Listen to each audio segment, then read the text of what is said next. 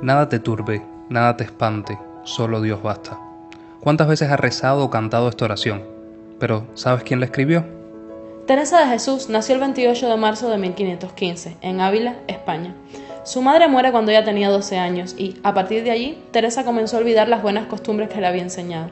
Cuando cumple los 16 años, su padre la envió con las benedictinas de Ávila e ingresó en el convento de Santa María de Gracia, donde se enamora de la oración y se despierta su vocación.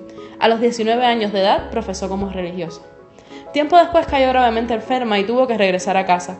Durante dos años estuvo paralítica.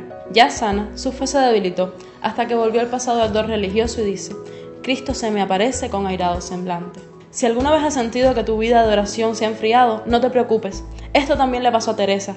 Se sentía indigna de conversar con Dios y delante de una imagen de Cristo azotado, suplica a Dios que ponga fin a sus pecados. A partir de este día comienzan grandes consuelos espirituales, pero comienza la dificultad de encontrar confesores que le crean. En 1560 decide reformar la Orden del Carmelo y fundar conventos de monjas descalzas y enclaustradas, acorde a la antigua regla del Carmen. Aunque no fue fácil llevar adelante su obra como reformadora y fundadora, su salud se hace más débil y al morir deja fundados monasterios de carmelitas descalzas por toda España.